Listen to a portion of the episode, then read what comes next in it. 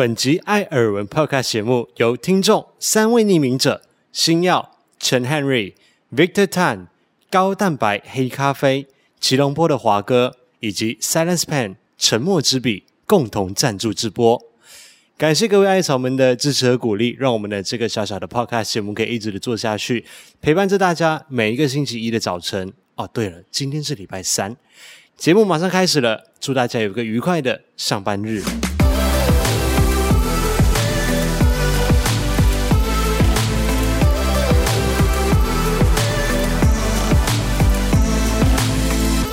每天都要来一杯冰拿铁。嗨，大家好，我是艾尔文，我是五一，欢迎来到艾尔文这个 Podcast 节目的第七十四集。匿名者是不是越来越多啦？哦，对，是大家都懒得想名字吗？等一下后面的时候可以大概看一下。今天没有冰拿铁的声音，原因是因为我们在新的办公室这边录音。然后，因为我们这里还没有厨房，然后也没有冰箱，也没有冰块，什么东西都没有，所以就，呵呵，所以今天就先少了冰块的声音。那另外就是收音方面，可能大家要尽量尽量一下，因为这个空间目前还没有处理声学的部分，所以有可能冷气的声音啊，毕竟现在夏天，我也没有办法把冷气关掉录音。太热了，嗯，刚刚原本要尝试不开冷气，但是真的受不了，受不了，呵呵，所以还是开冷气录音。那回音的部分可能目前也没有办法解决，我只能够尽量的靠近麦克风。那希望大家的听觉上面不会有太多的干扰。然后现在大家看到的就是我们全新的背景。我从监视画面上看呢、啊，觉得它比现场好看呢。哦，因为镜头本来就是这样子啊，嗯，镜头就是拍下那些比较好看的部分，其他的东西就是。过滤掉，遮丑，对，先把它遮掉。因为现在目前我们刚搬下来嘛，其实周围是塞满了我们的器材啊、道具啊、东西之类的。但是我总是要先腾出一块空间，让我们可以先进行拍摄，这样我的工作才能够继续的做下去。嗯，后面那个展示柜，我觉得这样打灯也看着比较好看。嗯，稍微打了一点点，比我那天来开箱的时候空无一物的感觉好很多。OK，今天是星期三，不是星期一哦，所以今天不是 Blue Monday，今天是 Blue Wednesday。在台湾这边，我们是刚刚放完了四天的中秋连假，昨天是中秋节，其实就是我们现在此时此刻录音的当下，所以就先祝大家中秋节快乐。我觉得放四天的连假真的很棒，我觉得这才是一个人类该有的生活作息，你不觉得吗？你说一个礼拜放四天吗？对啊，人类该有的生活方式应该就是这样子，就是一周里面有七天。然后我们放四天，然后工作三天这样子。嗯，我没有那么贪心呐、啊，我觉得礼拜三中间可以多放一天就不错了。我希望它可以放连续的，你不觉得比较好吗？连续五六日或六日一这样比较好一点。嗯，都不错啦，放越多越好。想而已啦，毕竟不会真的实现。对我而言啦，这四天就是有时间可以休息，有时间去运动，有时间下来这里加班工作，然后有时间出去外面吃一吃。走一走，不会说每天都被工作这样追着跑，我觉得感觉还不错。你这礼拜不是终于有充足的睡眠吗？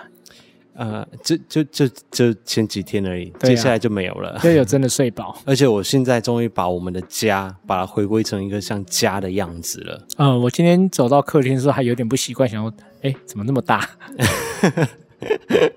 对啊，现在家终于是清空了。我们把所有的器材啊、道具啊东西全部都不给它搬下来了，所以待在家的时候，整个人的心境也都不一样了。我觉得感觉是很不一样的，真的有放松的感觉。就是回家以后，对，回家以后就是有哦，有我有回到家了，啊，脱离工作，对，就是先暂时的放开工作。啊，你真的想要工作，你就下来公司再上班。所以你这样认真体验了三年以后，你还是觉得工作的地方跟住家的地方应该要分开，对不对？我觉得要看工作性质啦。以我来说的话，我觉得我是需要分开的。毕竟我们的工作性质就是道具、GAC 这些东西真的太多。嗯，如果说你家真的很大，两百平好，你可以隔出一个空间出来。那那个太极端了，我们举一般的例子就好了。哦，那一般人其实如果他是靠这个笔电有网络就可以上班的话，倒是可以隔出一个小区域出来，可能一个书房这样子，我觉得也是 OK 的。可是你不是还是觉得说，还是要脱离那个环境，要出去走，或者一种仪式感？一年三百六十五天，一天二十四小时都在同一个空间啊？没有啊，你如果不像我们这样子，需要有一堆的 GAC 的东西放在家里面的话，其实你还是可以很有仪式感啊。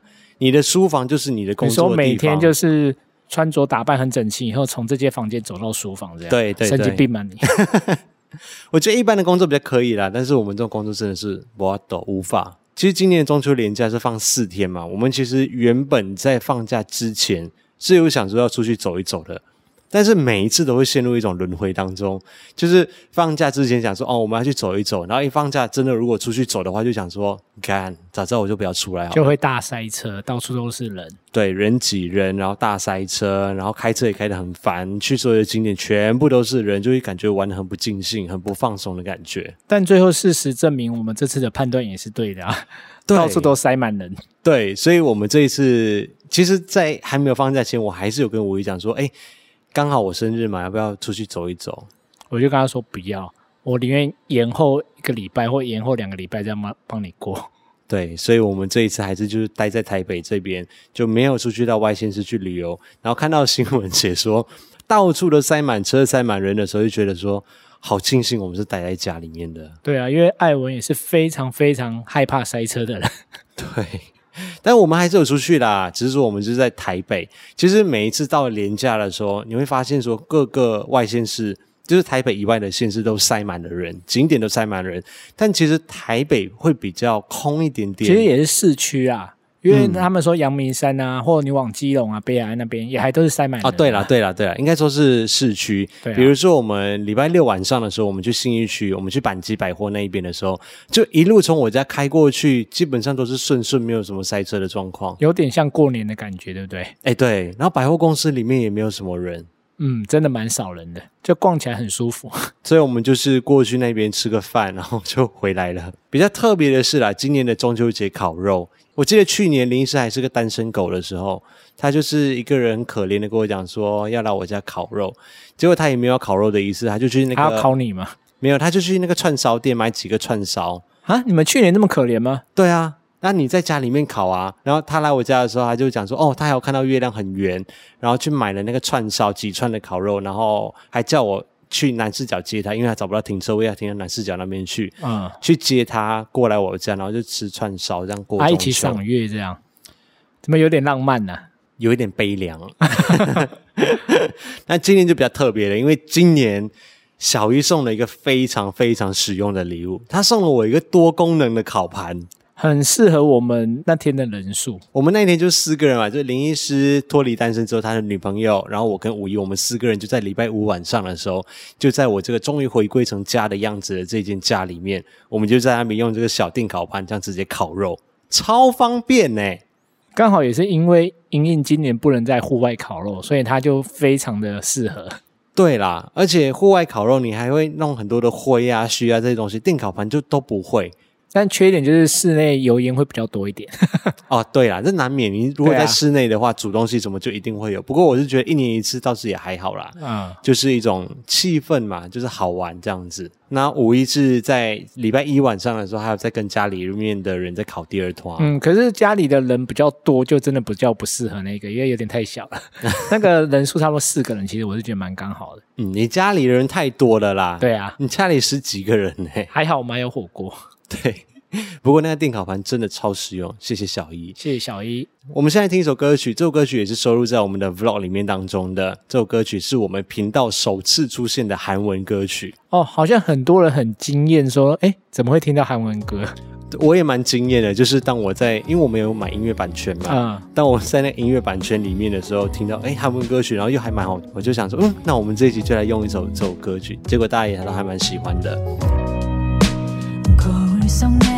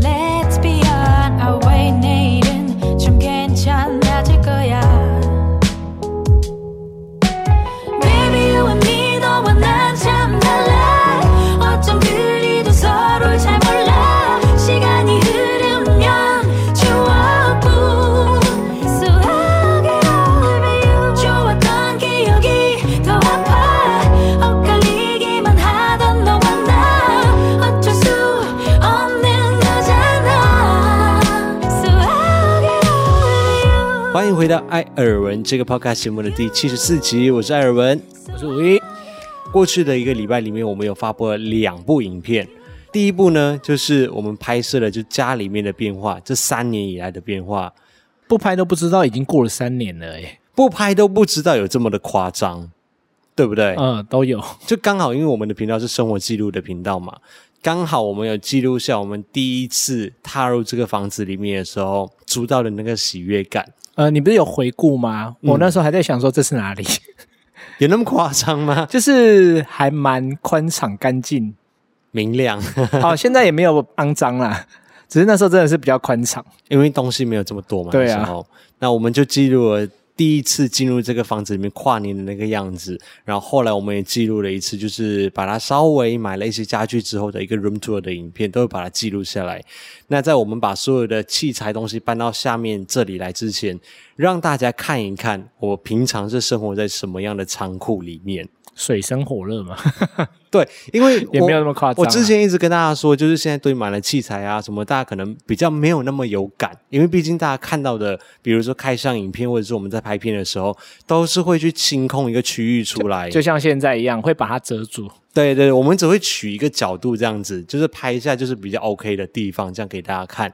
那其实，在镜头以外的世界都是水深火热，感觉就是生活空间会变得很拥挤。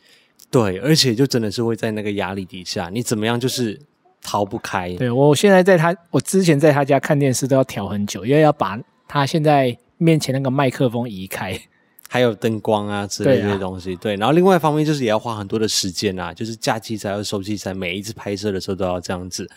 所以这次影片发布之后，我发现就哎，大家好像比较能够理解了，就是为什么我硬要去租多一个空间出来。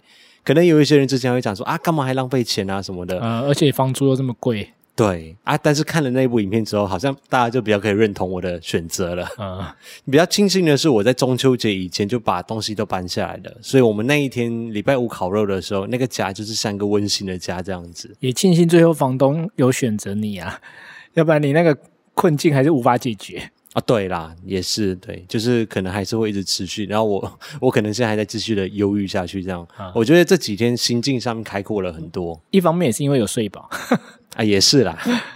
第二支影片就是在昨天晚上六点半的时候发布了。我就想说，因为最近影片会比较多嘛，刚好又卡到 Tech Season，就是科技季节。所以影片会比较多，所以那个上传的时间会比较不固定啊，大家就可以按下小铃铛，比较容易接收到通知，比较不会 miss 掉影片。而且最近的影片及那个时效性比较多，对，都是有时效性。比如说中秋烤肉的影片啊，我不可能过了两个月之后再来发布中秋节烤肉的影片，就很奇怪。啊、还有你的生日影片哦、呃，那我看是会 delay 的啦，那应该是没办法。啊、对，那没办法了，你要生日当天才能拍。对啊，像今天晚上六点半，你们就会看到这一部影片。那大家可能就会先看到这一个情境了，就会感觉到说，诶，怎么好像在一个新的地方拍摄了？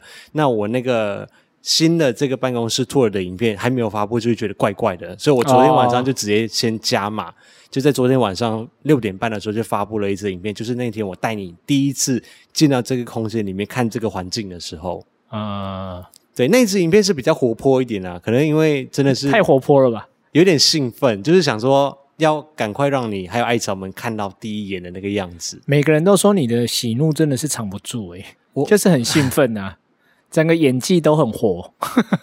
我喜怒是藏不住，对啊，我就写在脸上。我不开心，我就是写在脸上。对啊，你的谐星细胞在那天发挥的非常好。可是如果忧郁的部分，我可能还是会尽量的藏住吧。诶有吗？没有吗？我以为我在镜头面前藏的很好，镜头面前藏得很好啦。哦啊，你我干嘛藏你很奇怪哎、欸、哦，好像也是，偶尔可以藏一下来。我如果在你面前，我还要藏呢，很累哎、欸、对啦，所以我就把这个空间记录下来，就是五一第一次进来的时候，也可以到时候可以做一个对比，因为我们那天拍摄的那一集基本上就是一个空空的。哦，其其实现在已经可以做第二集了，就是现在已经堆满了桌子啊、器材这些东西。我怎么觉得好像再过一阵子就会跟楼上差不多了？但至少它是一个工作的空间呐、啊。对，但至少它是一个工作的空间，而且还有一个重点，因为这里挑高，所以空间的那个没有那么压迫、啊。对，没有那么大的压迫感。这我觉得有好有坏。好处就是它挑高啊，比较心神广移嘛，心旷神怡啊，心旷神怡，心神广怡，那是什么东西啊？是月饼的名称吗？而且你在架设那个灯光的时候也比较好去架设，但是有一个缺点就是回音也会很大啊。我又问你是说油漆不好油啊？这这这也是一个问题。所以九月份到十二月份之间的发片的时间的确会比较不固定一点，那我们就持续的锁定我们的主频道吧。那这个地方的整个陈列啊、设计布置这一些，需要慢点再来执行，因为这几个月可能要先把工作先做好，可能要过几个月之后，或者有可能年底还是明年初，我们才会再拍一个真正这里的。Tour 的影片，等这里把真的把它弄好，就是布置完成以后的。对对对，布置完成以后的影片，那也要看一下这几个月有没有办法跟一些赞助厂商啊，或者是室内设计师啊啊一起来谈一谈，要怎么样把这个地方把它弄好。对啊，后面有很多空间可以让厂商自入。可以让他们发挥。那这个礼拜的耳闻事件呢，有两件事情要跟大家分享。第一件事情，我想要分享的是关于服务的这一块，因为我在两个礼拜前的时候，我开箱了伊莱克斯的洗衣机，不对，那个叫滚筒洗脱烘衣机，要讲的精准一点哦。好，OK。但是呢，有一些东西是我没有在这个影片当中。分享出来的原因是因为这件事情发生的时候，我已经把影片给做好了。哦、如果说它是在我还没有把影片给做好之前发生的话，我一定会把这件事情把它放到影片里面跟大家分享。是好事还是坏事？是好事啦。哦，对，这件事情就是这样子。如果大家有看到 IG 的话，就会看到我的家里面的阳台那边的插头就整个烧起来。就是烧得很夸张那一种哦。那我之前在测试这一台洗脱烘衣机的时候，其实前面的第一个月都没有任何的问题，都正常的运作。那等到我把影片全部都做完啊，什么东西都弄好之后，结果我要开始洗衣服的时候，它就一直出现一个 error message，它就是会有一个错误的提示讯息。那我去查一下它的代码，就写说电流不稳定。我就想说。怎么会电流不稳定？因为电流不稳定的时候，它就暂停运作，它就不让你洗衣服了。啊，我衣服就卡在里面。啊、嗯，那这就很困扰我，因为它连续好几天都这样子，我的衣服就一直没有办法洗，我就一直很痛苦。而且我就想说，如果这么不稳定的话，我要怎么样去推进这台洗脱烘衣机？嗯，你原本觉得是洗衣机本身的问题就对了。对，我就原本就有一点不爽了，我就想说，嗯、呃，我是不是应该要去取消这个合作了？因为如果真的是这样子的话，我可能没有办法去推进这台洗衣机嘛。啊、嗯。然后后来我就想说，我就打电话给客服一下，跟他们反映说有什么问题这样子。因为伊莱克斯他们就是有一个服务专线嘛，就是售后服务的专线，我就打电话过去，那他们就是教我紧急的处理方式之后，就隔天就派维修的师傅。到府直接来看是什么问题这样子，因为他们讲说这个问题的话，有可能影响的会有很多的层面，比较没有办法在电话当中这样子直接去帮我们解决问题。嗯，这合理啊。对，可能就是要师傅到现场看了之后才会知道，因为影响的因素实在太多了。那就在师傅进来的时候呢，我那一天就刚好开着洗衣机，开着洗碗机，同时运作就对了。对，同时运作，结果一开的时候。已经在冒烟了，整个差点烧起来，这么严重？对，后来检查出来才发现，原来是因为那边的电线老旧，它已经没有那个，因为电线外面不是有个塑胶层嘛，保护住的那个，嗯、它已经整个都融化掉了，会造成电线短路，会烧起来。哦，好恐怖哦，超恐怖的，那一天真的超恐怖，整个家人差点烧起来，然后才发现说，原来从头到尾都不是洗衣机的问题。就是那个插头那一边的电线老旧的问题，那也不不还好，刚好那天师傅有来，刚好那天师傅有来现场，直接看到状况，然后直接抓漏，抓到问题点在哪里啊？嗯、那我就觉得，如果说我是在制作好影片之前发现到这个问题的话，我一定要把这一点给写进去，因为其实是这个洗衣机救了我一命。你哦，他发现你电线老旧的问题吗？对。因为他有发现说电流不稳定，所以他暂停运作。像我的洗碗机好了，它没有这样子的侦测，嗯，所以不管那个电线怎么跑，怎么短路，其实它就是一直运转，一直运转。但是如果现在继续的运转下去的话，它就会烧掉。哦，我倒是没有想过这个问题耶。对，我觉得这功能是太厉害了，好像一般人不会去注意到电流不稳定这个问题，但这一台就可以啊。啊，它就会会侦测到电流不稳定，然后就侦测就停止运转。因为如果再持续运转下去，有可能真的会发生火灾还是什么东西。我觉得它这个保护机制是非常好的。哦，平时觉得好像有点鸡肋的功能，其实它是有救命的 对，就是突然就觉得哦，这个功能超实用的。对，因为我现在突然认真想想，我家的洗衣机好像没有这个显示吧？没有，你家的没有，我我确定没有。哦，因为我是跟你拿的。对。然后另外一方面就是服务。当我们买完这么贵的一个家电产品之后，他们的售后服务怎么样？我觉得是很重要的一件事情。嗯，毕竟洗衣机这种东西，你是一用就是用五年、十年的。如果中间发生了什么问题，还是怎么样的话，你如果找不到相对应的一些解决方式的话，你会很堵然。其实现在买东西啊，我会越来越重视售后服务这一块。对，因为有时候虽然说你。比价很多，它有可能就便宜个几百块，嗯、甚至几千块，甚至有可能因为你是用代购的方式，还是你直接从国外买回来啊，没有保固这些东西、呃。可是你知道之后啊，你在维修的时候，你就真的觉得说还好当初有多花那一点点钱，甚至是在你在买的过程，嗯、他的服务态度，就店员啊，服务态度。你就会让你觉得说，啊、哦，多花几百块，它也蛮值得的。因为我们最近刚好有买一些比较贵重的东西，嗯，他的解说就真的让我们觉得，哦，还是有他的专业度在。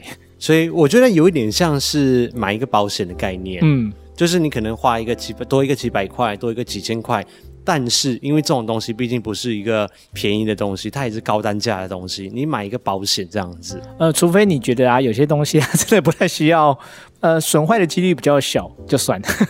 好，所以这个就是耳闻事项的第一件事情，就是关于售后服务这一点，而且是自己的亲身遭遇啦，我觉得蛮值得跟大家分享一下下的。耳闻的第二件事情要跟大家分享的就是这个礼拜的重点事项啊，中秋节六，不是这个礼拜六，九月二十五号，嫦娥奔月，奔你妹啦，奔 我的生日啦，九月二十五号啦。我觉得今年的生日其实还蛮特别的，虽然说今年没有像过去几年这样子，就是整个九月份都是艾尔文的生日，或者是我们有去出国旅游，或者是去其他县市旅游之类的。去年是去澎湖啊，至少有去个外岛嘛。对啊，那今年至少到现在为止还没有比较特别的事情发生，对吧？呃，没错，你这是质疑的语气吗？没有啊，我只是说，至少到目前为止嘛，今天是九月二十二号嘛，再三天就是生日了，应该是有吧？昨天算吧？不是，那不是旅游，那不是旅游，哦、对，旅游。我我没有质疑啊，我也没有给你压力啊，你好意思质疑？我哎，我怎么敢呢？至少我觉得啦，在三十二岁的生日，今年蛮大的一个不同点，就是自己在租了这间的办公室。所以我觉得这是一个人生的另外一个阶段，同时也是我送给我自己一个最大最大的礼物了。今年虽然是因为疫情啊，嗯，就是很多的规划或旅游出游都比较受限，嗯，但其实你今年也是大丰收哎、欸。你说这个办公室吗？呃，不止这个办公室啊，还有苹果刚好也在你生日前。对，我就觉得苹果根本就是为我而准备的。虽然虽然说，虽然很多人觉得 iPhone 十三，因为刚好在上个礼拜发布了啊，中间我们都还没有做到任何的节目讲这件事情、啊。很多人觉得没亮点嘛？很多人觉得没亮点，很多人觉得不 OK 啊？是真的没亮点啊？哎，的确是没什么亮点，但是相较于十二啦，对对，你讲到重点，相较于十二。但是不是所有的人都是每一年换手机的人啊？啊、哦，你就是、其实有很多人现在还在用，可能在用 iPhone 六、iPhone 七、iPhone 八，我还在用 iPhone 十一啊。对于我从十一升级到十三，还是对我来说是蛮大的一个升级。呃，是这样说没错，但是大部分人因为都是拿十二来比较嘛。对啦，大部分人当然会是拿十二来比较，但是苹果挤牙膏这件事情，我从很多年前我就一直在讲了，所以你也习惯了就对了。啊、呃，所以毕竟它综合品质还是有一定的水准的、啊。对，价钱是，所以我不会每年都换、嗯、哦。你们会看到，就是虽然说我们是一个科技家电旅游生活的频道，但是我不是所有的科技的产品都会迭代，每一年它出新的时候我就买过来开箱。比如说 GoPro 好了。GoPro 五我买了之后，然后 GoPro 六我并没有买，因为我觉得不值得升级，所以我没有开 GoPro 六嘛。那 GoPro 七的时候，我觉得有蛮大的升级，所以我买了。但是之后的八九，我都觉得可能都还有一点疑虑在，所以我不是很想花这个钱下去，所以我没有开 GoPro 八、GoPro 九。那今年是刚刚好在上周的时候又发布了 GoPro 十，那我目前还没有决定说自己要不要开 GoPro 十，就是像一般的消费者这样子，就是买过来开箱，或者是买过来使用。因为对我来说，我不只是要买来开箱，我还要买来使用。我觉得这我还需要再去评估一下。嗯，那对于我来说，我 iPhone 十一买了之后，我觉得十二对我来说没有太大的诱惑力。那我就是以一个消费者的角度出发，我觉得十三出来的时候，嗯，我觉得差不多是时候可以换下一代了，所以我买了 iPhone 十三。好死不死，它又在九月二十四号的时候开始贩售，就根本是为你量身定做的生日礼物。物对，嗯，不瞒你说，它原本也是我今年原本计划要送给你的生日礼物清单之一，计划的清单之一啦。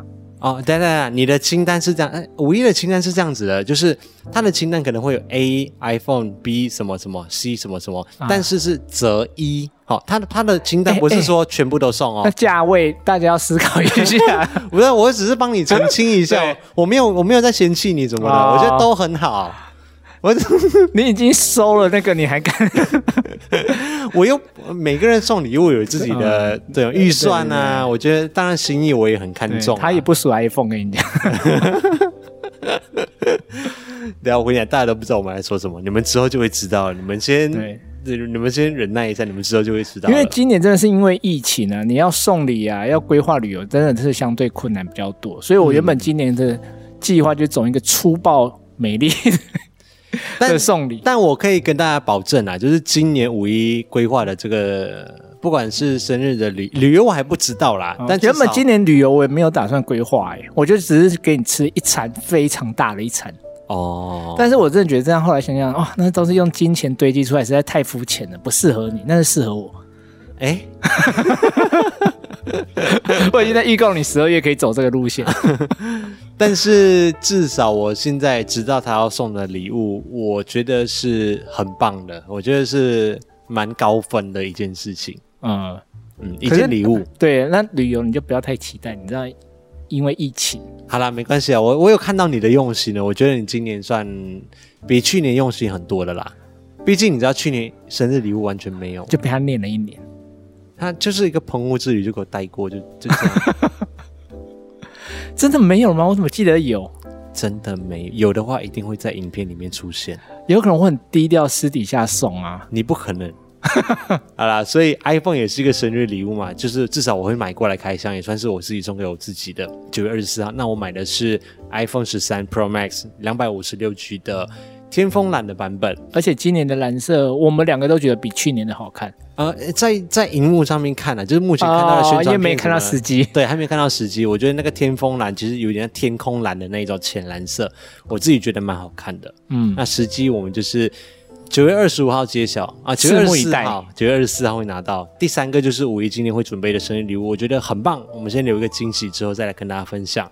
那第四个就是每年的生日，就是应该都会找个借口去旅游啦。那原本应该是要在这个礼拜去的，那刚好就卡到中秋连假的这件事情，我也不想要去人挤人。嗯，再加上小弟本人九月真的很忙。哎，其实我们两个人都很忙。九月是我工作的旺季，嗯，也是我的旺季，所以我就跟艾文说，那我们就延后一点点好了。对，所以我们会延后再过这个事情，我觉得 OK，只要两个人就是没有他的前提是至少礼物先拿到了。